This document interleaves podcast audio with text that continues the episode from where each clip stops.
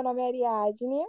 Oi, meu nome é Júlia e iremos começar uma apresentação da matéria Diálogo e com o tempo presente. É, iremos apresentar uma breve análise do filme Hairspray, que é um filme norte-americano de 2007, baseado do mesmo que em 1962 conta a história de Tracy, que sonha em participar do programa chamado The Corny Collins Shows na TV. E com a participação de Tracy é levantada pautas e intrigas sobre questões raciais e padrões de beleza.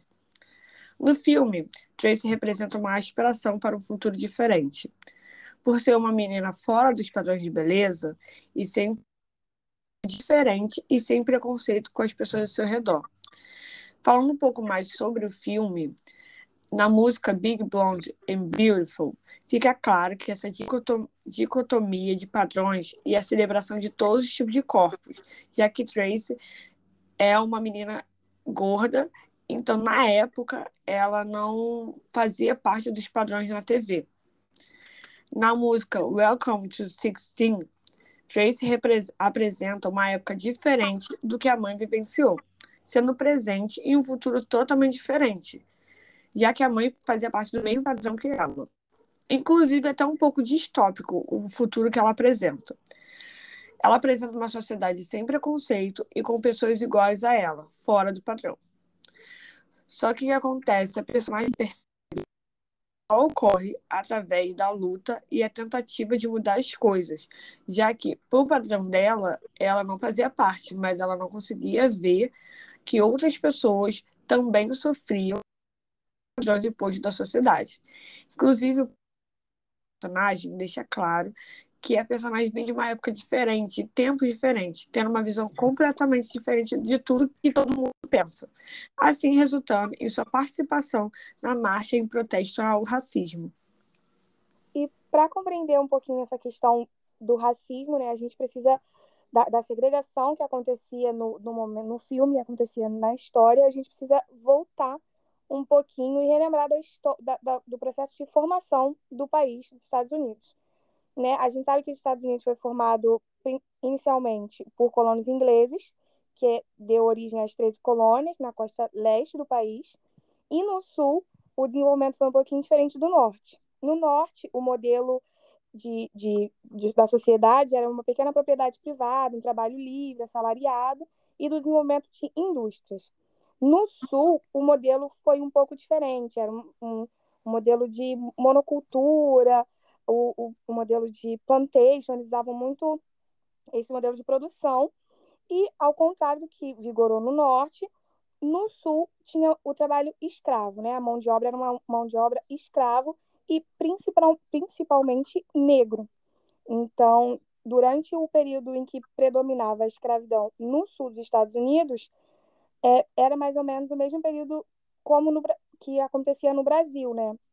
Na mesma época, e aí, e o mesmo, a, o mesmo pensamento, né? Os negros eram mercadorias que os seus donos ali trocavam, vendiam, e sem direito nenhum, sem, eram literalmente mercadorias, ou acho que nem objetos, mas não tinham direito a pensar, a agir, a nada.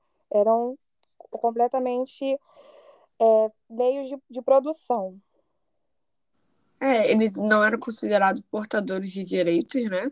E no filme esse contexto é revelado através da apresentação da música The New Girl in the Town. O grupo de meninas negras que originalmente escreveram música apresenta no programa, porque no programa só tinha dia. Então era o único dia que os poderiam se apresentar e ela apresenta essa música, mas as meninas são repreendidas por cantarem a própria música, porque as brancas também. Então, assim, deixando claro que não existe uma equalidade entre elas. Mesmo que elas sejam proprietárias da música, sejam donas, elas não poderiam cantar, porque as meninas brancas teriam o direito acima delas. Então, a personagem Velma, é, ela é a representação dessa sociedade porque ela acredita que pessoas negras não devem ter oportunidades, inclusive ameaçando a personagem Maybell caso ela repita algo do gênero. ela ameaça de tirar elas do programa e de não ter mais o Dia do Negro, falando que ninguém e que o dia delas é, é assistido por, por ninguém. Então, é só, vamos dizer, seria só uma caridade elas estarem ali, porque elas não trazem audiência. Mas final do filme é revelado que não é bem assim. Então, em uma cena específica, é, falando sobre essa questão do negro não ter a sua identidade, não ter seus direitos, a personagem Maybell está apresentando o programa e é forçada a fazer uma propaganda, uma propaganda de um produto que alisa o cabelo. Assim, deixando claro para as pessoas que estão apresentando assistindo, que são negras, que elas têm que tirar a sua identidade de negro de todas as formas, inclusive alisando o cabelo para ficar o mais parecido com pessoas brancas.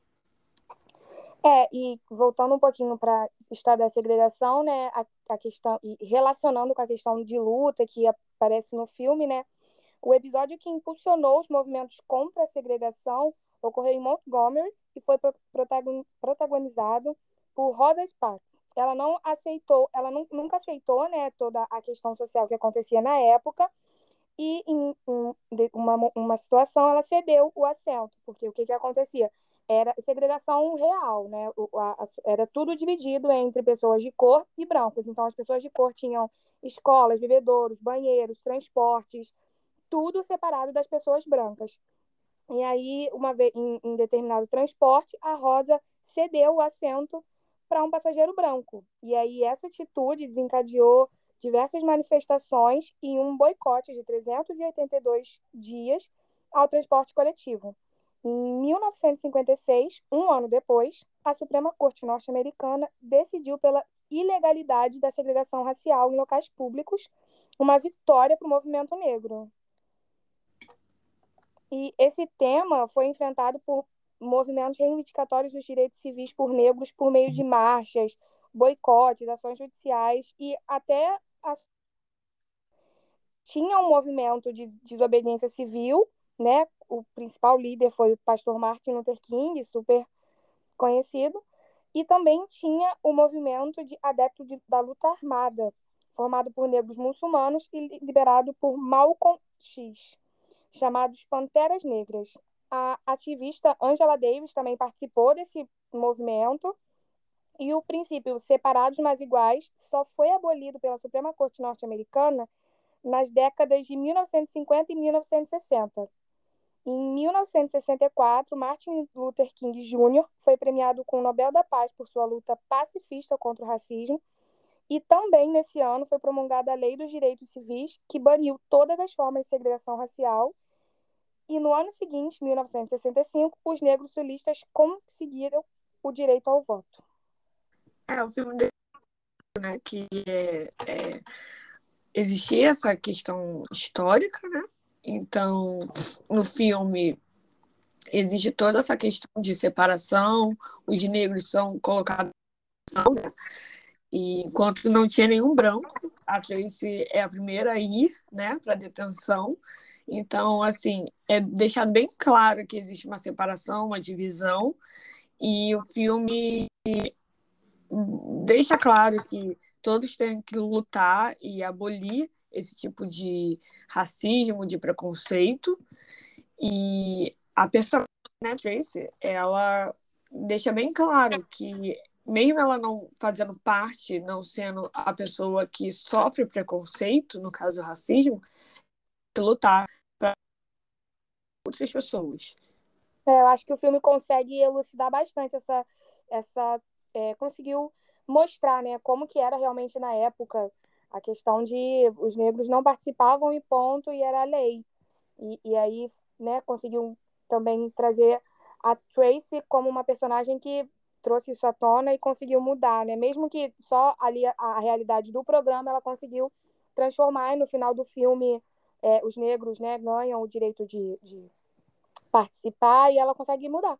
Então, eu acho que o filme consegue fazer essa relação bem, bem, bem, é, como eu posso dizer, bem didática, né? Bem conseguiu trazer e, e, mostrar como que era e como que com a luta cons consegue a transformação. É, e assim, só para finalizar, no final do filme, né, que existe uma competição no programa de, da menina que dança mais, e ela, ela, o filme todo, ela fica falando que ela vai participar, que ela vai, aí ela e no final é uma menina negra. Então, assim, e ela fica feliz por ela. E não, ela não fica triste porque, ah, ela não é da luta. Então, ela fica muito feliz que a pequena Inês consegue ganhar. Então, assim, é ficar feliz pela é, luta e pelo trabalho que é muito legal também, porque ela não fica competindo com a pequena Inês, ela não fica chateada. Ela entende que aquilo é muito mais importante para a pequena Inês e para todos os negros. Com certeza. Tem uma representatividade muito maior. Isso. Uma luta muito acima dela. Então, acho que é isso. Muito obrigada por ouvir a gente. E é isso, professor. Até mais, gente. Tchau, tchau. Tchau.